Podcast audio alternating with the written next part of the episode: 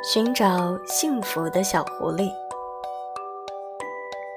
小狐狸每天闷闷不乐，因为他觉得自己不够幸福。狐狸妈妈对他说：“幸福离我们并不遥远，只要用心就能发现。”小狐狸于是开始用心的流行生活。他发现，尽管他很丑，班花小兔还是经常对他微笑；尽管他很穷，土豪小熊还是经常请他喝汽水；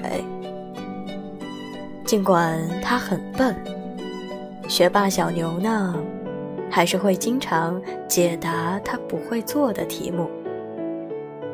小狐狸心想。